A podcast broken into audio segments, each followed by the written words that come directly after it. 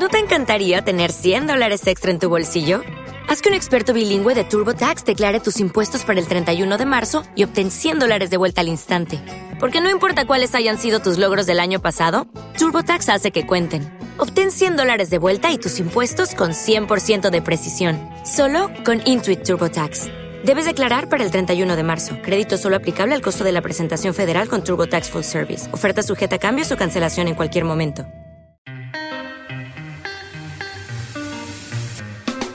Bienvenidos a un nuevo capítulo de Apasionados por la Tecnología, el podcast de Paradigma Digital sobre tecnología, estrategia, metodología y productos digitales. ¡Arrancamos! Hola a todos, bienvenidos a un nuevo episodio de nuestro podcast.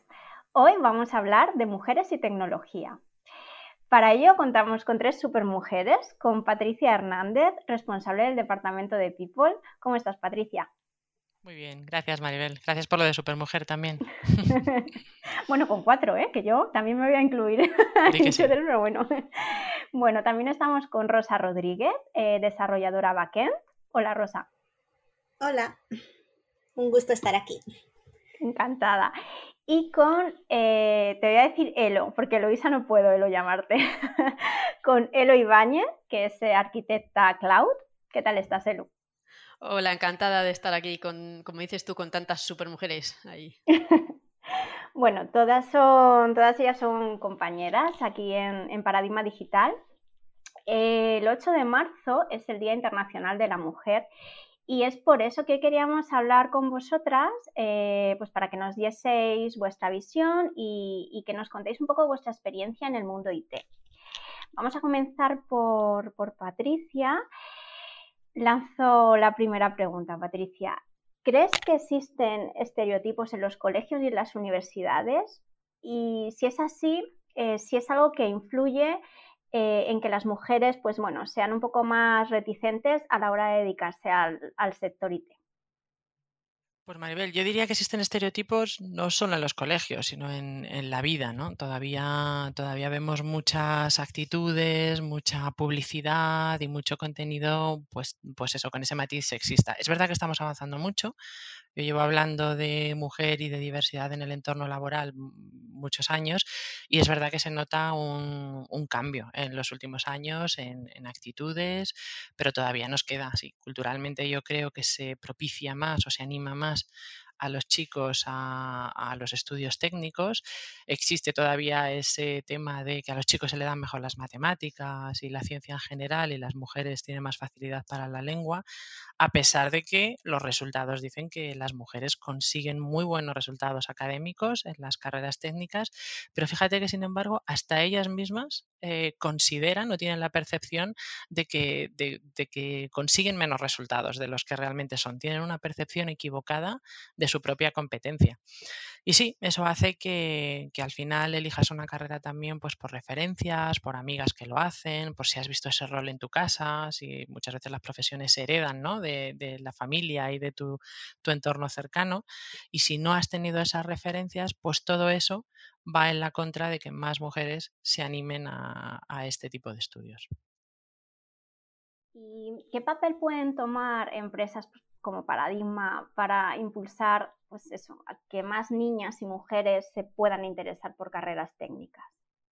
Pues yo creo que fundamentalmente dos. Uno, la acción. ¿no? Los, hechos se demuestran con, la acción. Y lo primero es, y tenemos aquí a dos compañeras y, tenemos muchas más magníficas referentes técnicas, y es contratando a estas personas, dando la oportunidad a cualquier persona, ¿eh? ya no digo solo mujer, a cualquier persona a participar en un proceso de selección, a tener acceso a estas profesiones, y a partir de ahí ya hay un camino que se hace solo.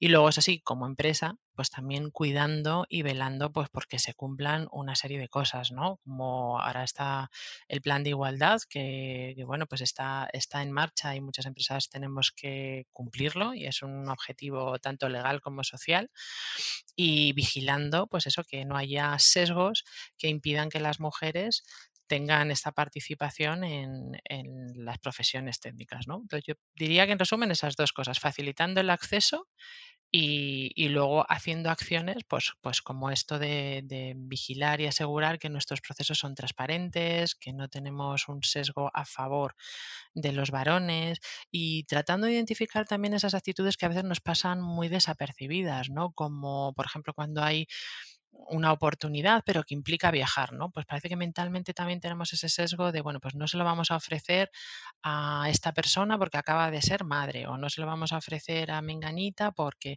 Entonces a veces esos mismos sesgos tenemos que vigilarlos nosotros mismos y tratar de tener esas actitudes los más, lo más igualitaria posible. Y por supuesto, pues con, con todos los demás temas, ¿no? Salarios, oportunidades, etcétera, etcétera.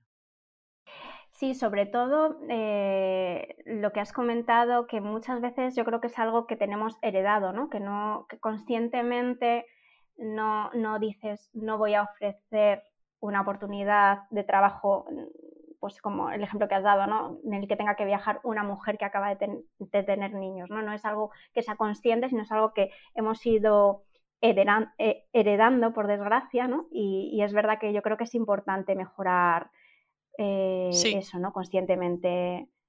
Sí, que a veces incluso con la buena intención, ¿no? Pero que esa buena intención y el, ese paternalismo a veces están muy cerquita, ¿no? Entonces, que sea la propia persona quien decida eh, esa opción de carrera o, esa oportunidad, ¿no?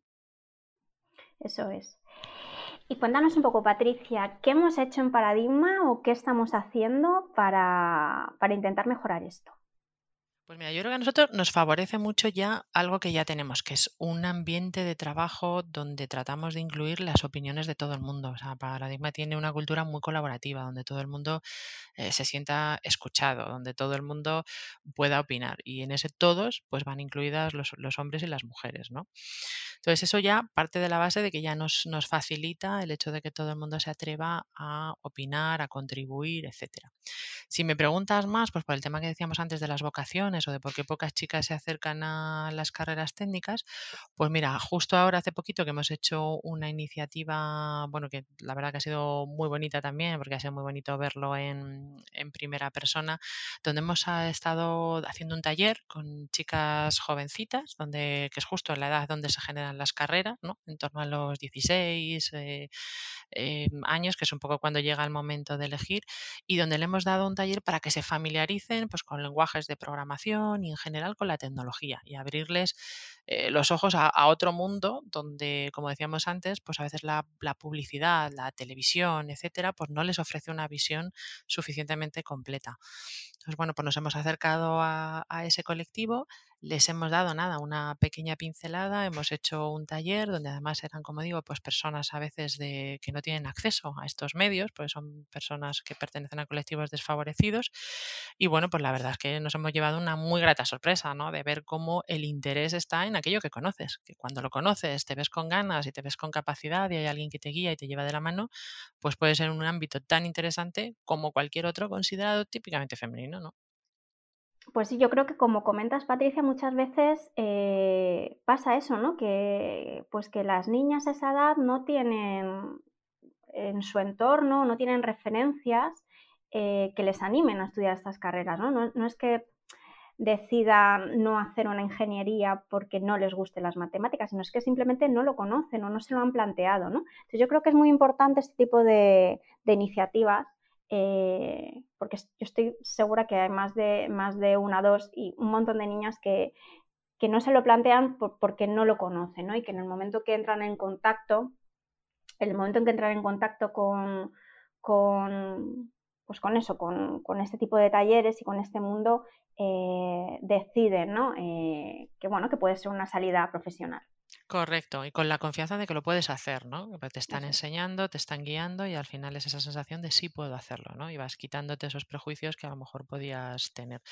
Comentaba, salió una noticia hace poquito de una estudiante española que ha ganado una Olimpiada Internacional con, de temas de, informática, de, de desarrollo y, comentaba eso, que ella ni conocía estos, estas competiciones antes de presentarse, ni se había encontrado a ninguna chica en, eh, de hecho no había ninguna entre las 50 primeras, y claro, pues esa falta de referencia, esa falta de, estímulo, pues a veces también provoca que te vayas desanimando, ¿no? ¿no? Las chicas no están tampoco en esos círculos donde se habla de matemáticas, ¿no? Ella comentaba en el artículo, por ejemplo, que muchos de los chicos se conocían de jugar, de, pues, de sesiones de gaming, donde típicamente a veces las mujeres tampoco están. Entonces te vas quedando fuera, te vas quedando fuera de esos círculos, no conoces, no te enteras, no participas. Es un círculo difícil de romper. Yo creo que nos llevará todavía un poco de tiempo, pero soy optimista, soy optimista. Yo creo que esto está cambiando. Sí, yo creo, yo opino igual, ¿eh? Yo creo que vamos por buen camino y que poco a poco, vamos, tiene que cambiar, creo. Bueno, como os comentaba en la presentación, contamos también con Rosa, es desarrolladora backend, y con Elo, que es arquitecta cloud. Em, voy con vosotras ahora, chicas. No sé quién quiere empezar, pero bueno, lanzo pregunta. ¿Por qué decidisteis estudiar una carrera técnica?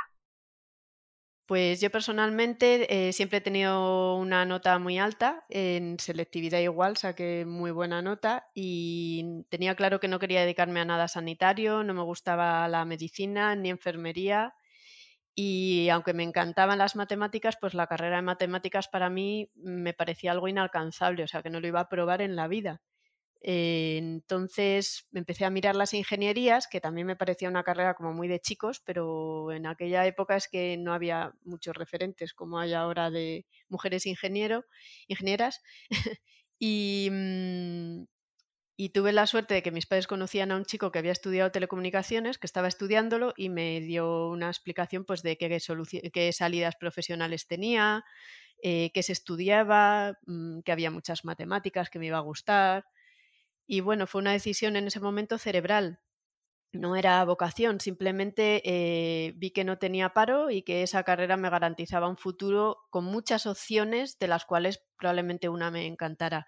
Y así fue como, como lo elegí, más por el apoyo de mi familia y por la insistencia muchas veces de ellos en que eligieron ingeniería. Yo llegué en una, en una situación bastante parecida a la que comenta Elo. Eh, había elegido las cuatro asignaturas de ciencias para el último año de instituto y sin embargo no tenía ni idea de qué hacer con ellas. yo en mi época de acceso a la universidad para que os hagáis una idea, me leía los temarios de las, de las carreras para ver si me inspiraba, porque la verdad es que estaba que, perdida. Un día, eh, muy falta de, ideas, em, hablando con un, con un, familiar, me dijo, jo, yo si pudiera estudiaría informática.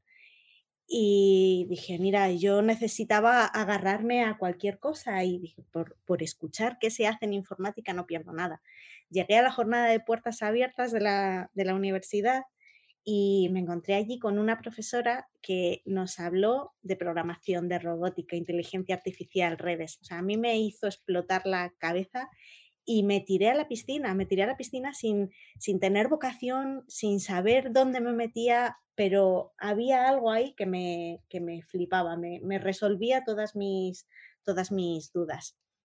Y la verdad es que yo llegué sin saber lo que era programar, eh, pero también llegué sin saberlo muchísimo que me iba a gustar. Pues sí que es verdad, Elo y, Rosa, no sé, yo creo que somos más o menos de la misma quinta, no lo sé exactamente. Yo también estudié una carrera técnica y tampoco lo hice por vocación. Es que, fíjate que yo no, yo no conocía vuestras historias y es que según lo estabais contando, pues me he sentido muy, muy identificada yo igual, yo tenía muy buena nota, me gustaban mucho las matemáticas y pues podía elegir, por suerte o por desgracia, podía elegir cualquier carrera, ¿no? Y yo quería hacer psicología porque, bueno, pues no sé por qué me dio y mi madre me dijo, pero Maribel, tienes muy buena nota, haz una ingeniería. ¿Qué psicología? Tienes que hacer una ingeniería porque eso luego tiene muchísimas salidas. A ti te gustan las matemáticas, se te da bien, Em, entonces, bueno, pues la verdad es que mirando ingenierías, pues miraba pues teleco, industriales, ¿no? Y al final ahí investigando, pues la que más me encajaba, igual con Rosa, como Rosa, no ni idea de programar. O sea, no, yo llegué ahí como súper, tampoco sabía que había tan pocas chicas y fijaros que en mi promoción tuve la suerte que había bastantes, ¿eh? Para lo que luego había, pero fui ahí un poco de nuevas y, y luego me encantó.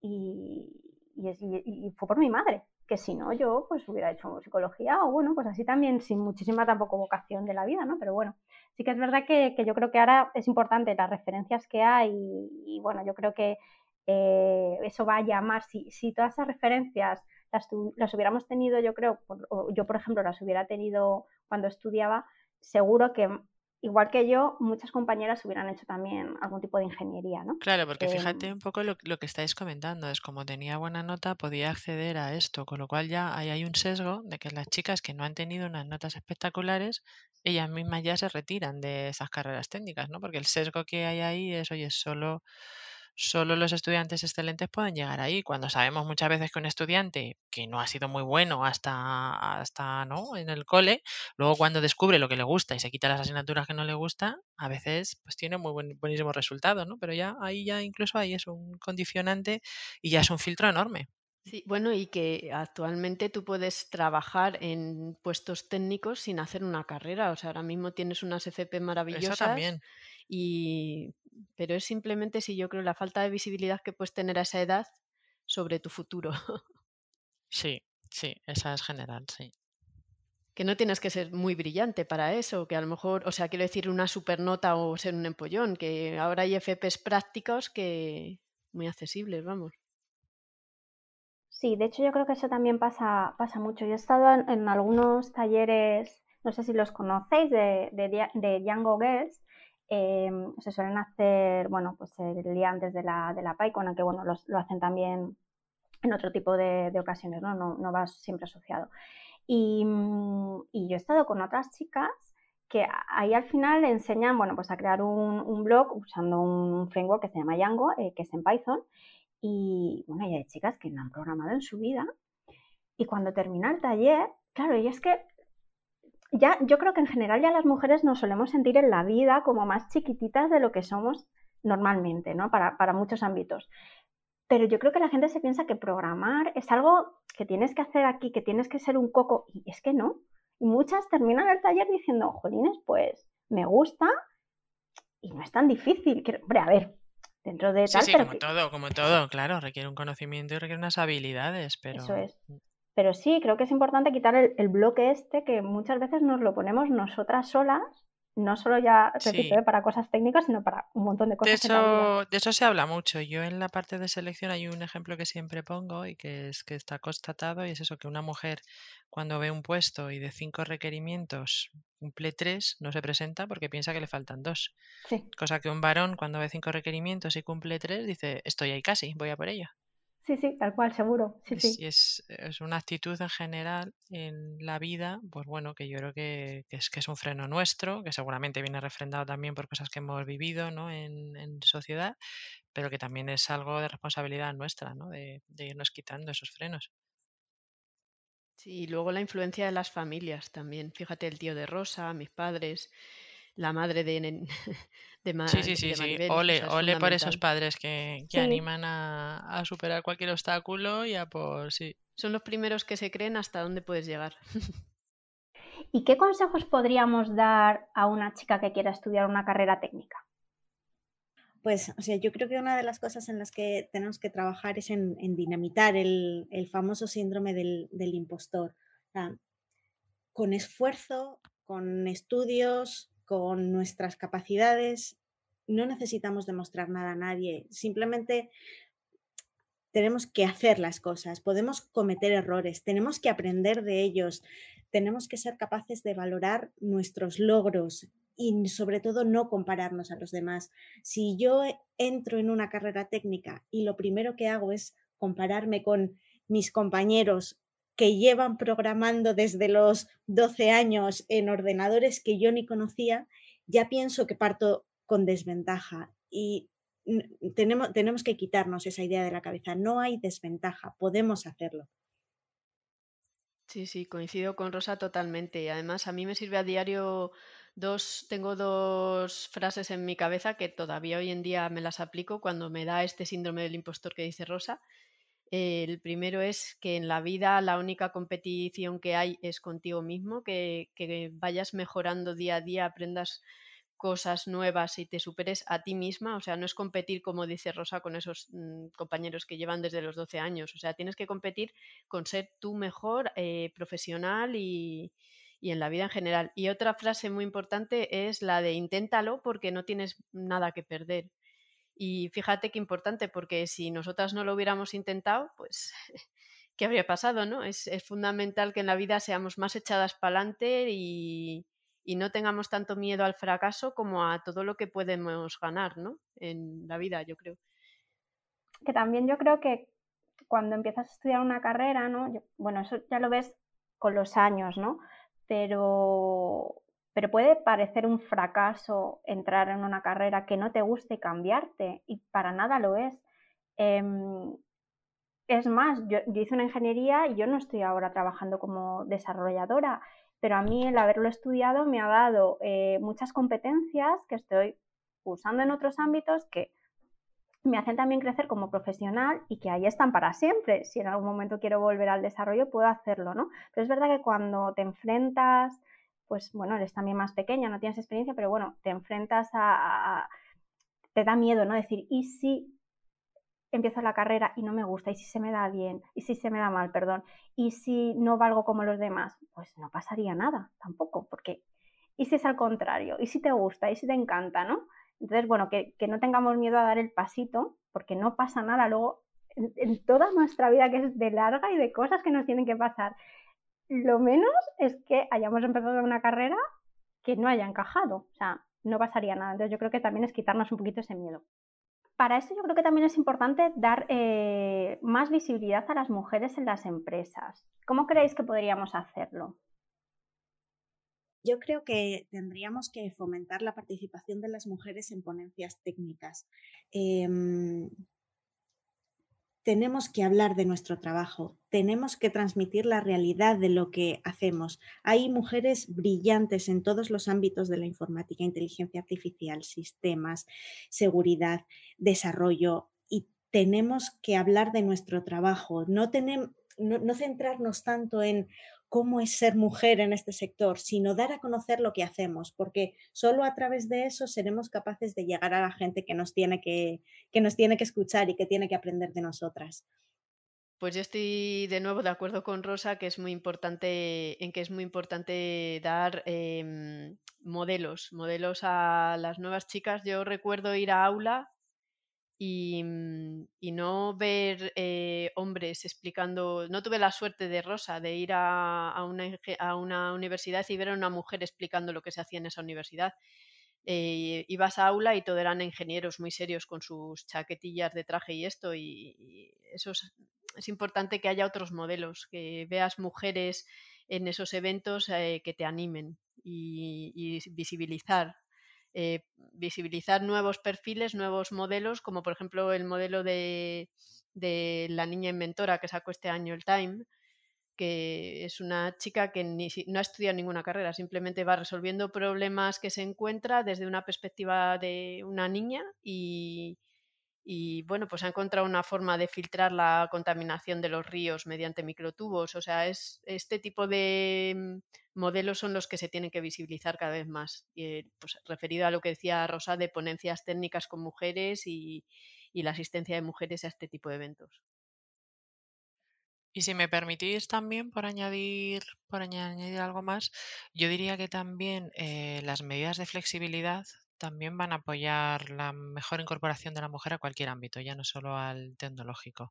En la medida que las empresas permitan conciliar la vida personal con todos los matices que eso tiene, que eso daría para otro podcast, y, la vida profesional, pues eso va a permitir que típicamente las mujeres que, tienen más dificultad, sobre todo en el momento que tienen familia o, cuidados, ¿no? que también suele ser las, las que les toca en la parte de los cuidados, pues eso también va a permitir desarrollarse mejor. Sí, yo al hilo de, lo que comenta Patricia, eh, parece que bueno, la conciliación es algo que, está ahí, ¿no? que es como algo ya normal, que, que hemos adelantado mucho. Es verdad, pero no es verdad también. Yo, como os comentaba, tengo muchas compañeras que son también ingenieras, que como yo tienen niños, eh, no están igual que estoy yo en paradigma. O sea, queda muchísimo, muchísimo, muchísimo, muchísimo trabajo Em, y creo que es importante que las empresas, pues, aunque parece que lo están haciendo, luego la realidad no es así. Eh, entonces, bueno, creo que queda ahí trabajo em, que a veces se queda un poco en el papel o en hablar, que no se lleva a la acción y yo creo que es, que es importante. Em, con esto, uno, la siguiente pregunta. ¿Qué creéis que, hace diferente a Paradigma a la hora de trabajar desde la igualdad? A mí una cosa que me gusta mucho es que dentro de nuestros círculos organizativos hay muchas mujeres brillantes liderándolos. Tenemos eh, a Eva Lozano en Paquén, a Esther Peinado en Agile, em, a Ana Gómez en Estrategia, por supuesto, también en los no técnicos, eh, Patricia en People, hay, hay muchísimas mujeres que están... Y Carmen. Y Carmen, por supuesto. Dios mío, que me olvido de ella. Sí, tener una CEO mujer yo creo que en sí mismo es también un mensaje, ¿no? El, el hecho de que se puede, de que se puede y que, que si vales vas a tener la oportunidad de demostrarlo hasta el más alto nivel. Entonces yo creo que eso, como decía antes, los hechos se demuestran andando y con la acción. Tener, teniendo mujeres, permitiendo que tengan sus momentos de carrera, teniendo ese clima de respeto, de respeto por las opiniones, donde la gente pueda opinar independientemente de su puesto, de la jerarquía, ¿no? que en nuestro caso es bastante inexistente, que no hay esa cosa de que solo vale la opinión de determinadas personas. Todas esas cosas, la verdad que yo creo que dan, que dan mucha facilidad. Y luego yo, por ejemplo, diría, con respecto a otras cosas que conozco, aquí en Paradigma mm, todos los varones se cogen el permiso de paternidad cosa que en otras empresas a veces todavía ellos también tienen que convivir con estas dificultades y estos eh, prejuicios, ¿no? De me lo podré coger, estará bien visto que yo me marche X días y aquí, por ejemplo, en Paradigma, pues se vive con bastante normalidad. Pues todos esos mensajes al final dan lugar a una cultura donde, pues de, igualdad y de acceso a todas las oportunidades. Totalmente de acuerdo. De hecho, yo creo que parte de la cultura de paradigma eh, tiene su origen en este liderazgo femenino que comentamos, ¿no? Eh, que somos muy conscientes de que es fundamental para la conciliación, que tengamos horarios flexibles, que podamos teletrabajar, eh, esa sensibilidad que se palpa en la cultura de paradigma, para que tanto ellos como nosotros no tengamos problema en conciliar la vida laboral con la profesional. No sé si es tanto referido a ese liderazgo femenino que hay en paradigma, pero es verdad que en otras empresas no, es igual. Sí, sí que es verdad, ¿eh? que, en otras empresas no, no, es igual. Parece que es algo que hace todo el mundo, pero, pero no, no es así siempre tenemos que mejorar algo. Eh, no sé en qué aspectos eso ocurre que Paradigma pueda dar un pasito más adelante. Bueno, yo creo que es fundamental seguir evangelizando en este cambio de cultura en las empresas, ¿no? Em, yo miro atrás cuando empecé que un hombre fuera a recoger a su hijo al colegio era el que estaba marcado en la empresa y hoy en día pues todos los papás pueden ausentarse a ir a recogerles y si y esa sensibilidad pues es fundamental, pero muchas veces todavía encuentras reticencias en los clientes, ¿no? Eh, que quieren que los em, trabajadores estén allí, estén presenciales en sus sitios y mm, en sus instalaciones. Eh, entonces yo creo que hay que seguir luchando por la conciliación, por la conciliación y, evangelizarles eh, con esta cultura. Hay que expandir la cultura, llamémosla femenina, en el liderazgo y en, y en la conciliación y en las empresas. Sí, yo para añadir, a mí me gustaría ver un porcentaje mayor de mujeres en paradigma, pues hoy también como empresa tecnológica, pues todavía esa representación es pequeña, porque al final pues es fruto del mercado, ¿no? Al, al que nos dirigimos. Entonces a mí sí que mi aspiración es llegar a tener más mujeres y luego hay otra cosa también que se habla muchas veces con la diversidad y es que la diversidad no es solo tenerla, sino gestionarla.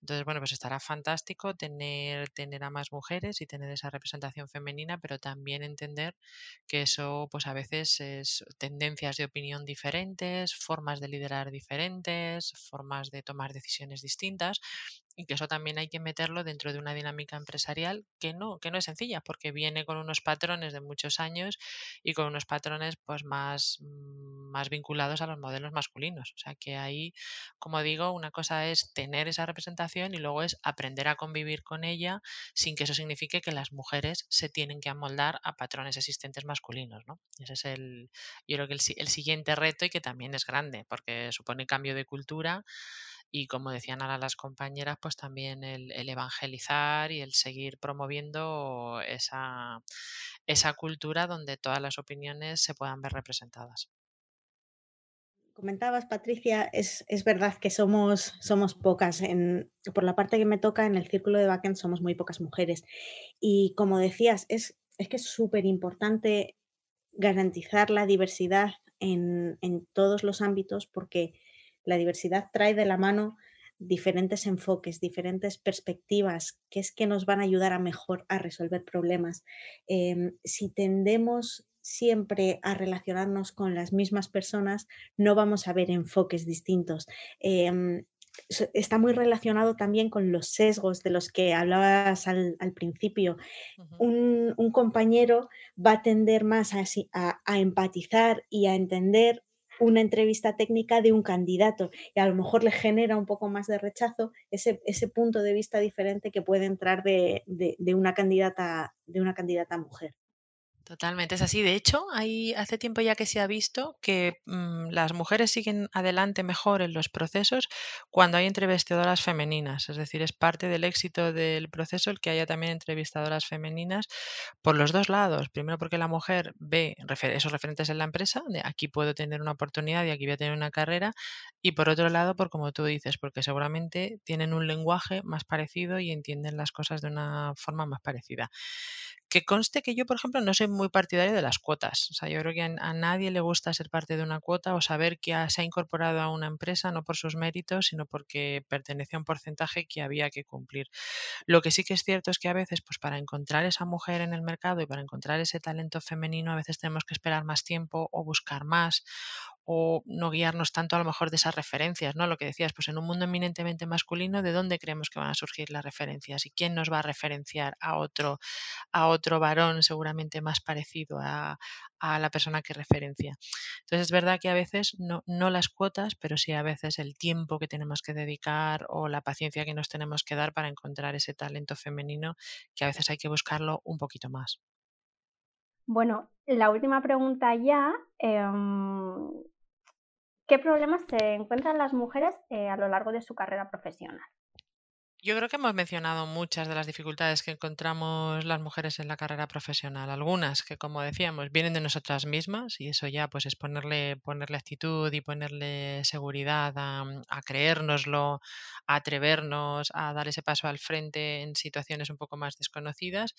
Y otras, pues efectivamente han venido típicamente del entorno. Hablamos de la conciliación, hablábamos de cuándo las empresas han decidido por nosotras si era el momento de ofrecernos una promoción o un cambio porque pensaba otra persona que estábamos en un momento delicado por la maternidad. Eh, bueno, pues mil, mil situaciones de estas que han ocurrido y que a veces no dependen de nosotras. Yo, como decía antes, soy bastante optimista. Creo que la sociedad está cambiando también porque no podemos perdernos el 50% de la sociedad. O sea, no podemos perdernos el 50% del talento femenino, sea en la universidad, sea en las carreras técnicas, sea en las empresas. Mm, la sociedad que nos encontramos es paritaria, hay hombres y hay mujeres, hay consumidores y consumidoras, ciudadanos y ciudadanas y, bueno, pues yo creo que es que tenemos que estar ahí, tenemos que estar dando como empresa un servicio a ese mercado al que nos dirigimos. Entonces, no, podemos perdernos ese talento. Creo que depende de, de, muchos, de voluntades políticas, de voluntades sociales y en última instancia también de nosotros mismos. ¿no?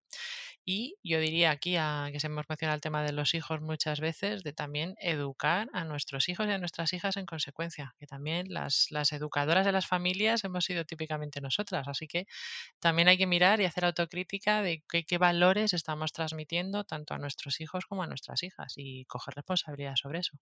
Yo iba a hilar un poquito también, yo creo que cerramos un poco como abrimos. Eh, y también por lo que has dicho, ¿no? De qué importante es la educación, Patricia, en casa. Em, que a veces es la vida lo que, lo que nos lleva ¿no? por unos caminos u otros, em, que nos diferencia tanto a las mujeres y a los hombres cuando realmente no, no, tendría que ser así. Yo tengo un niño de cuatro años y otro de uno y pico y, y un día, eh, vamos, yo ya podéis imaginaros que en mi casa ni hago distinciones de colores ni nada de eso. Eh, y un día vino eh, mi hijo, estábamos hablando de colores y le preguntó a mi marido que cuál era su color favorito. Y mi marido dijo el rosa. Y, dijo mi hijo, no puede ser el rosa, porque el rosa le gusta a las niñas. Y yo, de verdad, en ese momento dije, pero ¿en qué momento? Víctor, no. O sea, a un niño le puede gustar el rosa perfectamente, a una niña le puede gustar el azul. Puede parecer una tontería, pero que con cuatro años un niño ya te diga un color es de niña y un color es de niño, ahí está pasando algo, ¿no? Entonces yo creo que es importante la educación en casa también.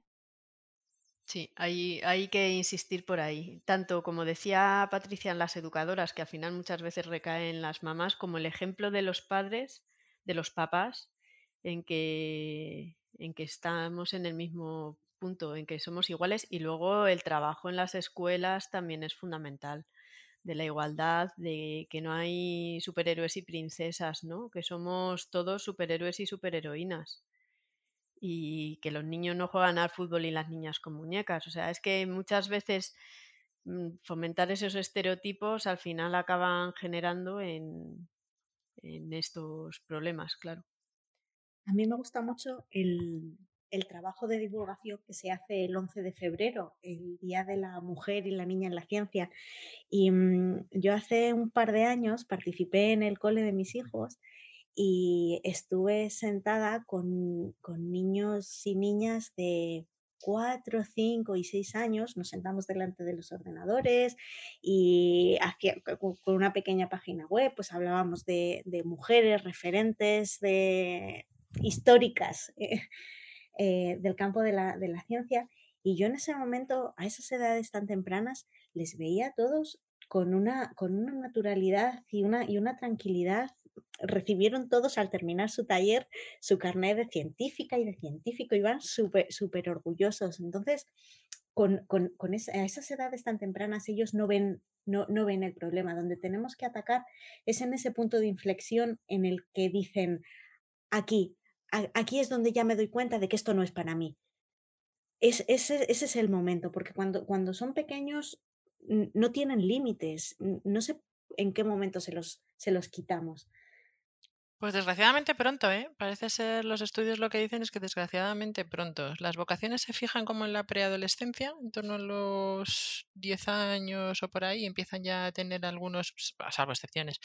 Pero los límites, eso de todo es posible, bastante antes. En torno a, en torno a los 6 años o por ahí, ya, ya, se, ven, ya se ven algunas actitudes de, de que no todo se puede. Luego os paso un vídeo muy chulo sobre, sobre eso. Pero bueno, y luego lo que decíamos, los sesgos inconscientes. Yo también lo cuento siempre como madre, cosas que te pasan desapercibidas. Yo tengo una niña mayor y un chico que se lleva tres años con ella y a mí me parecía hasta cierto punto normal cuando yo veía a mi hija que le ponía el colacao a mi hijo porque era chiquitín. Cuando ya fueron pasando los años y yo digo, oye, si ya tiene la edad de que cuando la otra le empezó a ayudar con el colacao, porque este, porque esto, ¿y cómo no me había dado cuenta? O sea, ¿cómo yo no me había dado cuenta de que la niña le ponía el colacao al niño? Porque te pasa desapercibido, o sea, porque hasta que no llega un momento, entonces, bueno, pues esas cosas, yo creo que también esos mm, sesgos que no nos damos cuenta, pues hay que también, hay que también vigilarlos, cuidarlos y, tratar de, remediarlos. Pues sí, es algo que tenemos que seguir trabajando y, esforzándonos también en las familias para, para bueno, poner nuestro granito de arena y que, toda esta situación pues bueno, mejore. ¿no? Quería daros las gracias, Patricia, Rosa y Elo, pues por haber estado hoy con nosotros y bueno, pues por habernos contado vuestra experiencia y, vuestro punto de vista, también por habernos contado pues cómo hacemos las cosas en paradigma, cómo nos estamos esforzando para que esta brecha eh, de género que hay pues un, poquitillo más pequeña y, nada, muchísimas gracias a todos nuestros oyentes, que paséis muy buen día y nos vemos en el próximo episodio. Gracias Maribel, gracias por darnos la oportunidad y este espacio para discutir de un tema que esperamos que provoque esa reflexión ¿no? en los demás, que era al final lo que se pretendía, contar nuestras experiencias y si aportamos nuestro granito de arena, pues encantados. Eso es, hasta la próxima y ojalá que muchas chicas con dudas e inseguras vean este, oigan este podcast y se animen inseguridades los tenemos, las tenemos todos. Lo que es importante es aprender a, a, luchar contra ellas y darnos cuenta de nuestra verdadera capacidad. Muchísimas gracias por organizar esto y seguimos en contacto. Cuando crees que un reto es grande, hay aún uno mayor esperándote. Gracias por escuchar el podcast Apasionados por la Tecnología. Puedes seguirnos en Twitter en arroba paradigmate y suscribirte a nuestra newsletter en paradigmadigital.com.